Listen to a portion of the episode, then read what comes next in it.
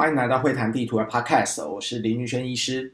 这一集开始啊，我们会有一些比较全新的节目样貌。以前我们的会谈地图的 Podcast 都是介绍一些顶尖期刊的论文，或者是啊一些单一的研究。这一系列呢，我们会采用一个比较短的。呃方式，然后来介绍一些学术界的生活。为什么会想到介绍介绍这个学术界的生活？是前一阵子我有一个以前的同学啊，那他本身也曾经是担任医师，那现在算是担任这个专职的投资人啊。他在评估一家公司的时候，他有一次他就问我，就说：“哎，这个呃公司啊，他可能要跟一位。”啊，学术界重量级的前辈啊，这这个事情是发生在国外啊，就是重量级的前辈。那这个前辈呢，他是不是真的是某一个领域的权威呢？那像我自己本身是一个精神科医师啊，今天如果要哎给我一份履历表，然后呃或者是他的 publication list 来看，说他是不是一个离我的领域很远的，比如说他可能是一个啊、心脏外科。啊、的权威吗？或者他是不是一个？那要怎么样快速来做评估呢？像我自己可能不一定懂得心脏外科的这些论文啊，那怎么来看？其实学术界哦，呃，在探讨把一个学者量化，有非常非常多的方法。那今天要介绍的方法是当初我回应我同学的方法，就是诶可以看 H index。那当然。要再次强调的就是说，嗯，通常我们学术界在做一个评估的时候，都不是用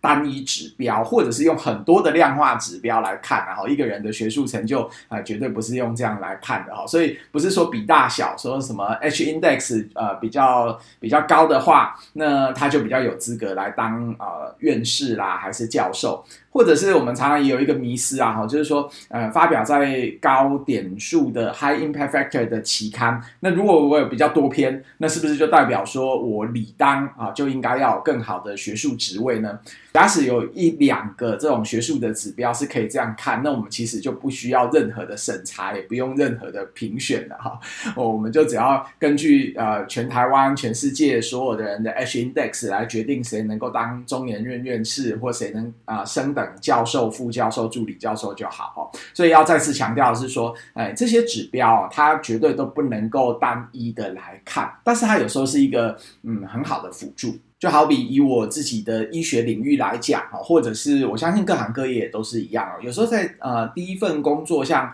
啊申请住院医师的时候，呃，这个是一个。呃，从以前到现在，应该都困扰着很多学生的一个问题，就是到底大学时期的学校成绩重不重要？呃，有时候在申请研究所啦、博士班呐，或者是我们医学界在申请住院医师，哎，当然会看一下说你的大学成绩是如何。但是大学成绩当然绝对不是一个绝对的标准啊。有时候我们会探听一下说他在实习的时候他的待人处事啦等等之类的。但是大学的成绩啊，还是可以代表一些事情，比如说呃，以前在这种实习阶段啦，哈，或者是见习阶段，你在啊待人处事啦，各方面负责任的态度还不错的话，那成绩大部分都还是会比较高哈，所以成绩还是可以代表某些事实啊。那啊，我想同样的道理也是运用在这个 H index 上面。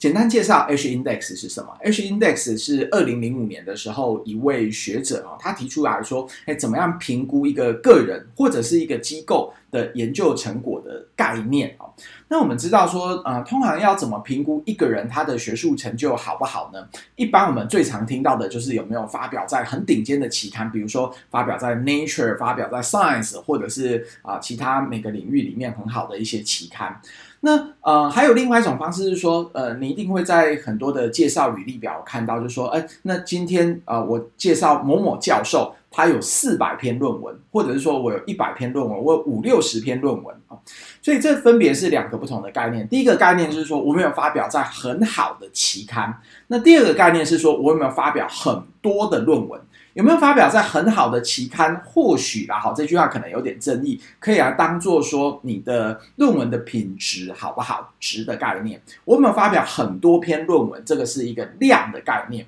那怎么把值还有量，重值又重量这两者把它结合在一起呢？H index 它的核心精神就在这里。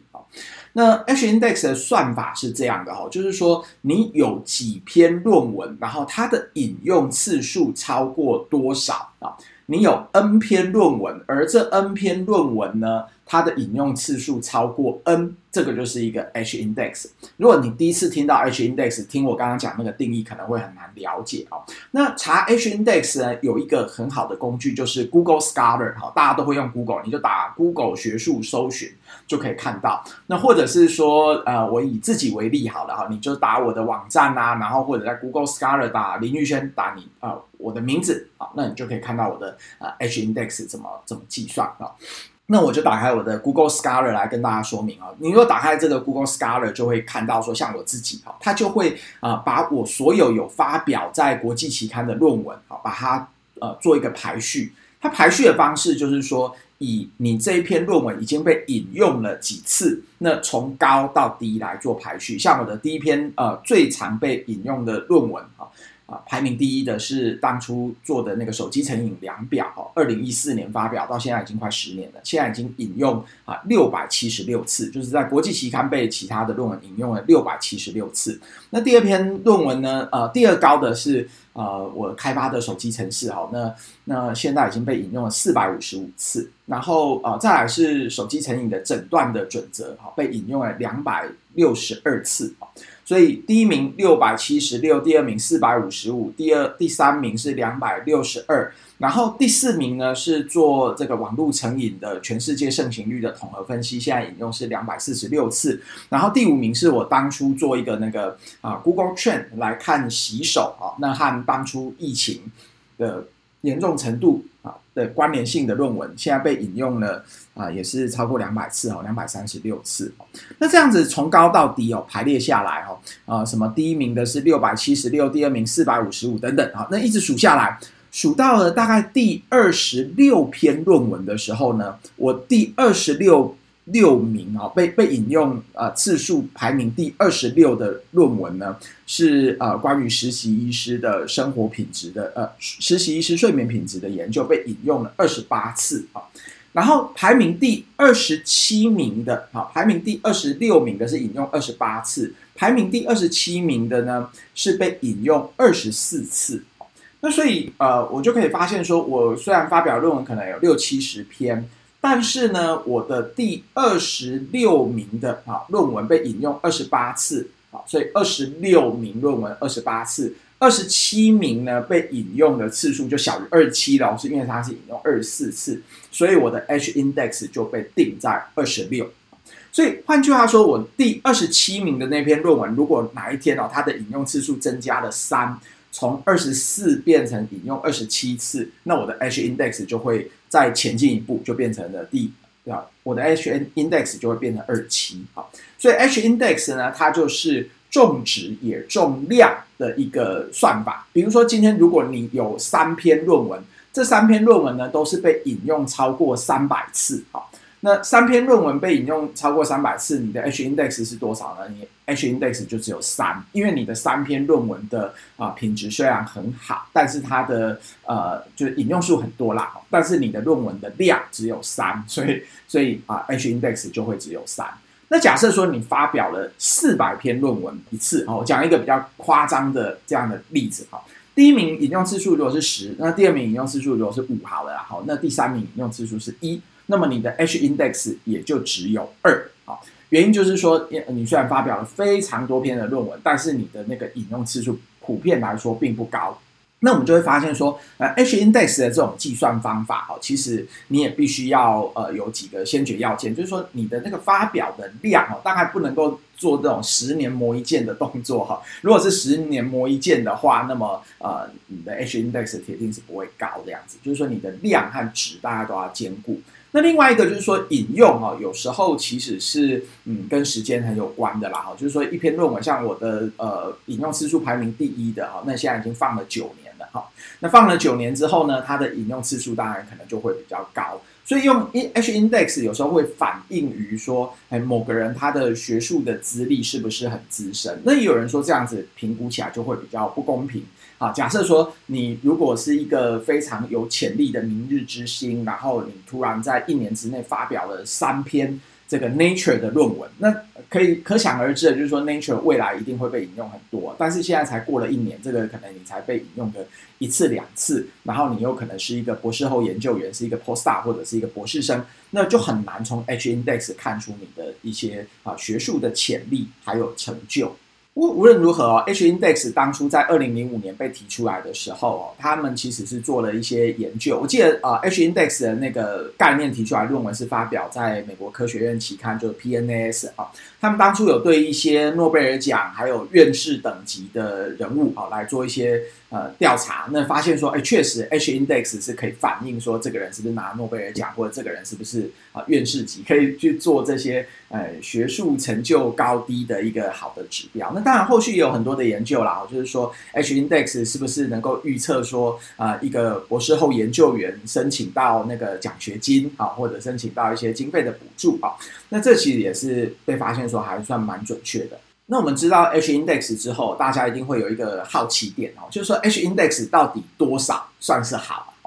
嗯、我自己查了一些资料，供大家来做参考。先讲的第一个部分是以台湾的某一个还算蛮顶尖的啊、呃、医学大学为例啊，这台湾某一个顶尖的医学大学啊，它对于这个我们在学术界的职级。像教授、副教授、助理教授，哈，他的 H index 有一些基本的要求，哈。那它是属于比较偏啊医学类的，哈，生医学类的，所以这个 H index 跟每个学门可能还是会有一些啊不同的差异、不同的关系，啊。那以台湾的某顶尖的这个呃这个医学大学来说，他的 H index 呢，他希望说助理教授一定要五以上。五的意思就是说，你至少有五篇论文，这五篇论文呢，它被引用的次数都是超过呃五次的这样子。那副教授的话，他是希望说是十以上。那如果是教授的话，他是希望是有在十五以上。那这应该是他们的算及格标准吧？因为我自己认识的呃副教授、助理教授、教授，如果用五十、十五来说，哎，有的人说不定已经远超过这个标准了。好，那我自己就哎也说我自己吧，我自己 H index 也二十六了。哈，当然我在学校里面是副教授，哈，那我在国务院是副研究员这样的。的等级这样子啊，所以 H index 大概从台湾的这种学术界的标准五十十五哈，大概是评估一个助理教授、副教授和教授的一个呃一个标准。那当然就是说，在网络上面也可以查啦哈，就是说像在美国啦，或在各个学校哈的平均啊，那这个 H index 应该是怎么样？那呃，我自己拿我周边认识的这个。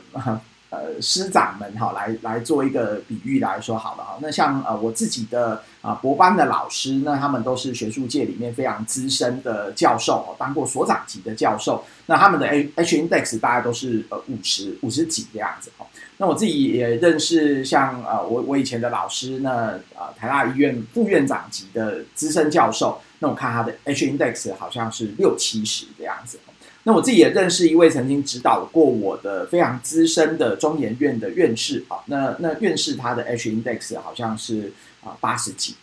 那另外就是说我周边有几位啊比较年轻的，那呃其实表现都非常好的，现在可能也是几位所长级的教授哈。那他们的 H index 大概是四十几这样子，所以大概我我觉得嗯用我刚刚讲到的那样的例子，我自己心中会这样子摆哦，就是说大概到。那种院士等级的非常非常顶天的教授啊，大概嗯 H index 七十几八十几这样子。那大概比较一些呃国内到顶尖国立大学可能做到院长级的呃所长院长以上的这种呃资深教授，大概抓个 H index 大概五十几。然后表现得非常好的，大概常常在各研讨会常常都被邀请当。当这个顶尖的讲者的，大概 H index 四十左右就差不多了。那我自己是觉得说，大概 H index 超过个十五二十，那就是一般。嗯，刚刚提到的顶尖的医学大学对教授的要求，大概 H index 十五以上。那呃，以上大概是一些比较客观的事实啦，也希望说这个讲法比较。让让大家觉得说，呃，听到的听众朋友们有有被冒犯，但是我觉得，呃，H index 还是真的就是一个很好的评估，就是呃，你如果是不同领域的人看一下 H index 是一个蛮好的、呃、查询的方式，因为用 Google Scholar 就可以来查询了。回到我刚刚提到的那个例子，就是我的呃医师投资的朋友，好，那他他跟我说，呃，他想要知道某一位国外的顶尖的学者，哦，那我后来看了一下，哎，这位顶尖的学者呢，他的啊 H index 大概是七十几，所以呃，一看就觉得说还不错哦。那另外呢，这个教授呢，他也是某一本期刊呃的主编嘛，那大家当到期刊的主编，那他应该是还还算蛮权威的哦，所以我就告诉这个。朋友说：“哎，虽然我们的医学领域跟这一位啊大佬级人物大概呃都有一点距离，但是从他的一些客观的指标看起来，应该还算是不错的啊一位一位权威学者。”但是 H index 哦，它还有一些细节啊，比如说像我刚刚提到的，我们会打开 Google Scholar，然后看一下排名第一、第二、第三、第四这样依序排下来，它的论文的引用的次数啊。我通常还会看两件事情，第一件事情是说它的排名引用次数比较多的那几篇论文啊，呃，是不是他是担任第一作者，或者是这个通讯作者这种主要作者？那第二呢，我会看一下，就是说，哎，他被引用次数比较多的那个论文，大概是在哪一个年代啊？在在哪一个年份？如果说啊，呃，他的排名前几名的这些论文都是担任第一作者的话，那我会觉得说，哎，这个它的 H index 主要是来自于他自己本身的贡献。因为呃，有一些是属于这种呃跟着大型团队的，或者是这种跟风的啊、有时候可以看到，就是说他的呃，从他的 Google Scholar 来计算 H index 的时候，排名前几名的呢，因为他可能是加入一个大团队，都在做那个跨国研究。然后呃，我曾经看过某一位学者哦，确实他的 H index 非常非常高，可能到一百以上。但是他他的每一篇论文都是发表在 Lancet NEJM，但是他就是一个做着基因学的学者。然后每篇论文呢，他可能其实都不是里面的啊、第一作者或通讯作者，但是因为他跟着某一个大团队，所以他可能他的 H index 就会非常高哦。那这个是比较需要注意的哦。那特别是有一些大概是属于做这种呃比较需要合作的，像基因学的这种跨国的大研究的学者哦，有时候我们大家会会这样来看。那我记得像这几年那个 Stanford 哦，他们都会有什么全球前百分之二的那个顶尖科学家哦。那这个顶尖科学家他们在计算的时候，我记得他们的 H index 就是采用啊 modified 的 H index，就是可能会兼采认说是第一作者或通讯作者哦。那里面的比率是有多少？那像我自己是觉得还算蛮骄傲的啦哈。我自己的呃排名前几名的论文哈，一直排到一二三四五六七。我的前七名引用次数的论文刚好都是超过一百啊，引用一百次以上。我自己本身都是第一作者或通讯作者。那第八名的话是啊、第二作者，第九名、第十名我又都是十一、十二啊。我大部分都是担任第一或通讯作者。所以、我自己是觉得自己的 H index 的那个啊、以作者序来做校正的话，应该还算是、呃、含金量还算还算足够。所以第一个可能要看一下啊、排名前几名的呃这这里面啊。呃，作者序啊，是不是在主要的作者？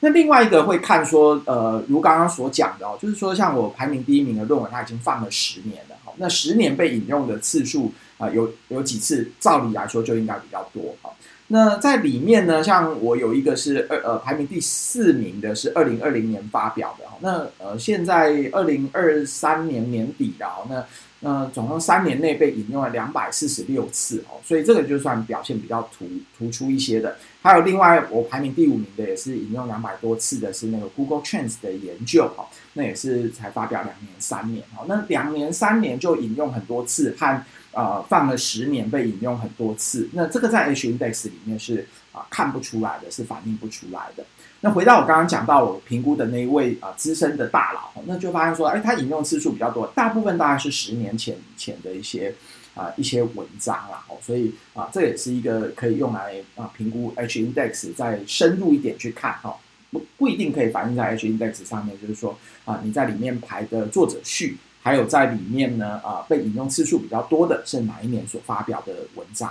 那另外，我自己为什么会特别想要讲 H index 呢？因为我自己以前在接呃接待一些国外学者的时候，我发现说那个外国人哦，他们在履历上面几乎都会讲自己的 H index 是多少。那在台湾，我觉得比较少这样子看到，不知道为什么会这样子。我觉得以台湾的学者而言哦，他比较会喜欢讲说自己有呃哪几篇论文发表在 High Impact Factor 的期刊哦。所以，嗯、呃，这个蛮有意思的哦，就是说，H index 它的根源就是说，你根据你的论文的引用次数啊，然后呃，台湾比较喜欢看的是说你发表在有没有发表在顶尖的期刊，这个期刊的 impact factor 是多少？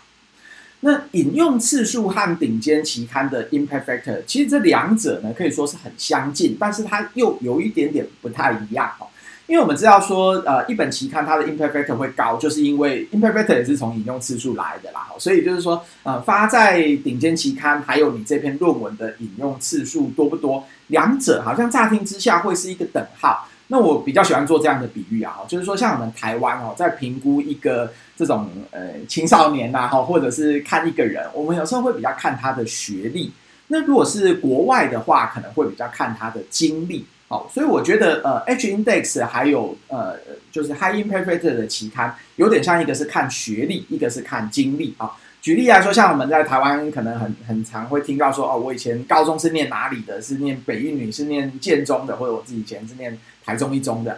那但是我们知道说，以前呃，虽然以前我我我的那个时代我是念这个明星高中哈，但是呃，明星高中里面呢，也不一定说大家出来的出路都很好啊哈。但是我们就会我会看一下说，哦，那你是这个什么北一女、建中还是台中一中毕业的？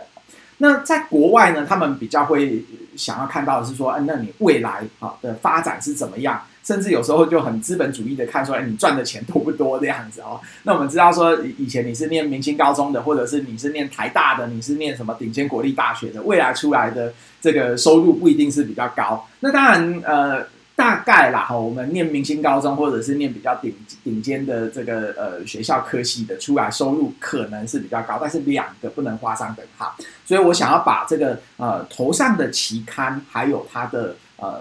就是它的 H index 哦，它的比喻啊，有点像是这样子。这个判断对我而言就非常有感，因为我自己发表的呃。引用前几名的这个论文，它其实都不是在 impact factor 很高的期刊。比如说像呃，我引用第一名的呃，这个当初智慧型手机成瘾的量表是发表在 Prose ONE。那大家知道现在 Prose ONE impact factor 大概两分多。然后第二名的呢是发表在 Journal Psychiatry Research 啊，那它的 impact factor 大概就四分五分。然后第三名的呢也是 Prose ONE。所以大家可以知道，就是说呃，我自己发表的论文引用数高的那些。啊，比较不是系出名门，就好比说，呃，我呃，我我自己培养出来的一些这个子弟兵，好，那这些子弟兵当初他都不是念很好的高中，不是念很好的大学，但是未来呢，他们的呃收入很高，他们很会赚钱，啊，有点是这个样子。那当然也有一些例外啦，哈，那像也不是说例外，有一些不是、呃、根据这样的法则的，像我引用第四名的，它是发表在 Neuroscience and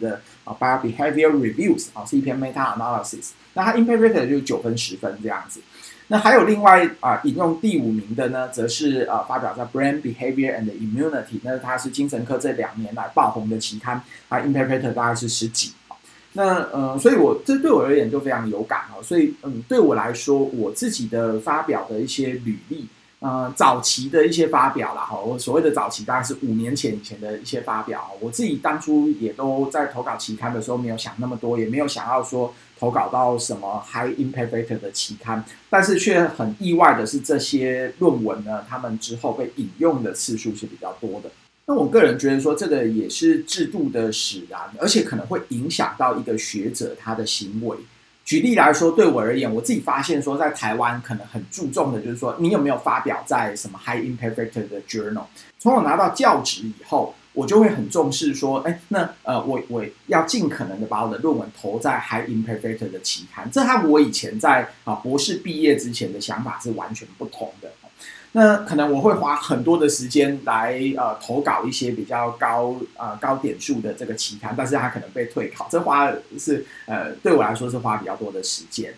那呃如果是追求论文的引用的话，那做法可能又不太一样。比如说像有些 reviewer 常常会要求，这通常是国外的 reviewer 会呃要求，这我记得是 Nature 也有调查说的哦，然后百分之二十五的。啊、呃，这个 review process，reviewer 会要求那个作者哈去引用他自己发表过的论文，那就是希望说自己的论文的引用数能被冲高。那我觉得这个完全就是反映在呃各个地方的制度，比如说像台湾某些大部分的学院的制度，就是、呃、看你发表的论文它的呃。就是 impact factor 是几分。那比较没有看说你这个论文被引用了几次。当然，呃，就我所知，像台大医学院和有的学校，它也会当做是一个佐证，当成是一个嗯一个评估的重点。但是最主要还是看你投稿的论文是投在哪一家期刊。那在国外呢，他可能就直接会看你的呃 H index，或者是看你的论文被引用几次，这是他们主要的评估的方式。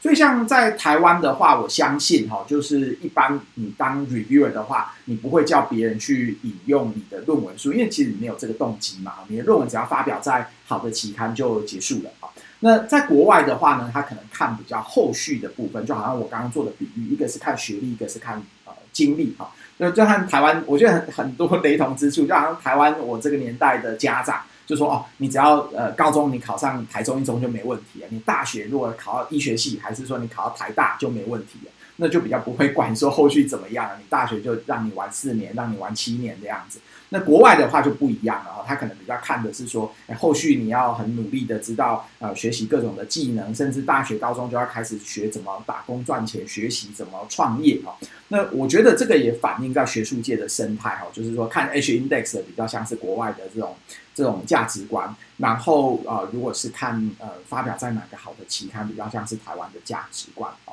这个说来好像是茶余饭后了，但是我觉得，呃，它还是会影响到我们某些投稿的策略和行为啊。呃，我觉得特别是 impact factor 十分以下的这些期刊，在选择的时候，基本上一本期刊大概 impact factor 超过十分以上哦，那可能就是说你未来被引用的次数一定也就是多哦。那如果说像呃我们这种平凡人，大概投稿的论文大概都是呃 impact factor 三分到十分之间的。那有时候你就呃可能会想一下，如果这个学校呃他要求你的是看引用数或者是 H index，或者是有的学校它是要求说就直接只看那个期刊的话，那我自己会这样子看。如果要追求引用数的话，大部分来讲哦还是 OA 的 Open Access，就是呃要收费的那种开放。开放式的这种期刊哦，它会比较有优势，因为它是可以让人家免费下载，未来被引用的次数可能还是会比较多。那呃，有的期刊呢，它也很重视一些行销，像这个期刊它有没有粉丝专业的社群经经营啊？像它有没有 Twitter 啦，它的啊、Facebook、Instagram 经营的怎么样？那我觉得它未来被引用的情况可能就会比较好。像我自己的观察，我现在有担任副主编的那个期刊，就是 JMI 啊，Journal Medical Internet Research 医学网络研研究期刊哦。那呃，像我觉得 JMI 啊，它就有几个特点，就是它的在你的论文被接受之后，它就会有专业的团队帮你英修哦，是在被接受之后帮你英修。然后他也会希望说你帮他选一个好一点的呃这个呃图好、哦，在呃你如果说用 Line 啦，或者是发表在 Facebook 上面啊、它自动会带出来的那个图叫做 TOC 哦，他他会很重视这些行销。那我们知道说，其实像啊、呃、一些顶尖期刊呐，NEJM 啦，或者是 JAMA，它本身就会有很棒的那个 Visual Abstract。或者我最近观察的是，好像从去年开始吧，哈、哦，那个睡眠顶尖的期刊 Sleep。它也是一个 impact factor 大概五六分的期刊，它也会要求说，在这个呃论文被接受的时候，要提供一个 visual abstract 给他，哈，就是可以很一目了然就知道说你这篇论文在做什么，很重视这样的行销。那我觉得这些行销最终还是会影响到的是它的啊论文引用的次数啦。那有的期刊如果重视这个的话，对于未来你的啊论文的引用，我觉得还是蛮有关系的。最后谈一下 H index 的其他的应用哈，H index 哦，其实不只是可以评估一个学者，它也可以评估一个学学术的机构哈。比如说像我自己知道的，而且在网络上你可以找到无数的论文在啊讨论那什么世界的大学的排名啊，哦，或者是说各个系所之间的一些比较啊，有时候也会看说这个机构的 H index 如何，或者是说一个期刊它的 H index 是怎么样。甚至我还有看过说，呃，有些社群的那个流量也是用这样来做计算，当然他会把它做一些 modify，但是概念是很类似的。比如说像呃一个 YouTube 的频道，好像也可以用这个 H index 来看哦，就是说呃你有几呃几则这个影音，好、哦、几几段这个影音。那假设说有一个 YouTuber，那他的影音有呃一百一百则影音，他的什么浏览次数是超过一百，哦，那也是一样可以用这种 H index 的概念来做评估。好，那啊，社群流量这个听说是是一个很 well established 啊，就是说很被广为应用的的一个方法哦，就是我我们在台湾也是啊，有时候会听哪一个 YouTuber 他是什么百万 YouTuber，但是更仔细一点，说不定还可以兼重质和量的呃这样的一个评估方式，像类似 H Index 的方式来评估一个社群。新的一年，希望探索大脑会谈地图推出的新的这种节目啊，介绍学术界的生活啊，那也你也喜欢，或者是对这样的一些介绍有任何的呃建议，也都欢迎在我们下面留言，然后告诉我们，我们之后可能会在每一集的 Podcast 也会多多回应听众们的一些留言和建议。希望这样的介绍方式让你更了解学术界的生态，也别忘了在我们的探索达人会谈地图的 Podcast 给我们留下五星的好评，谢谢您的收听，我们下期会谈地图 Podcast 见。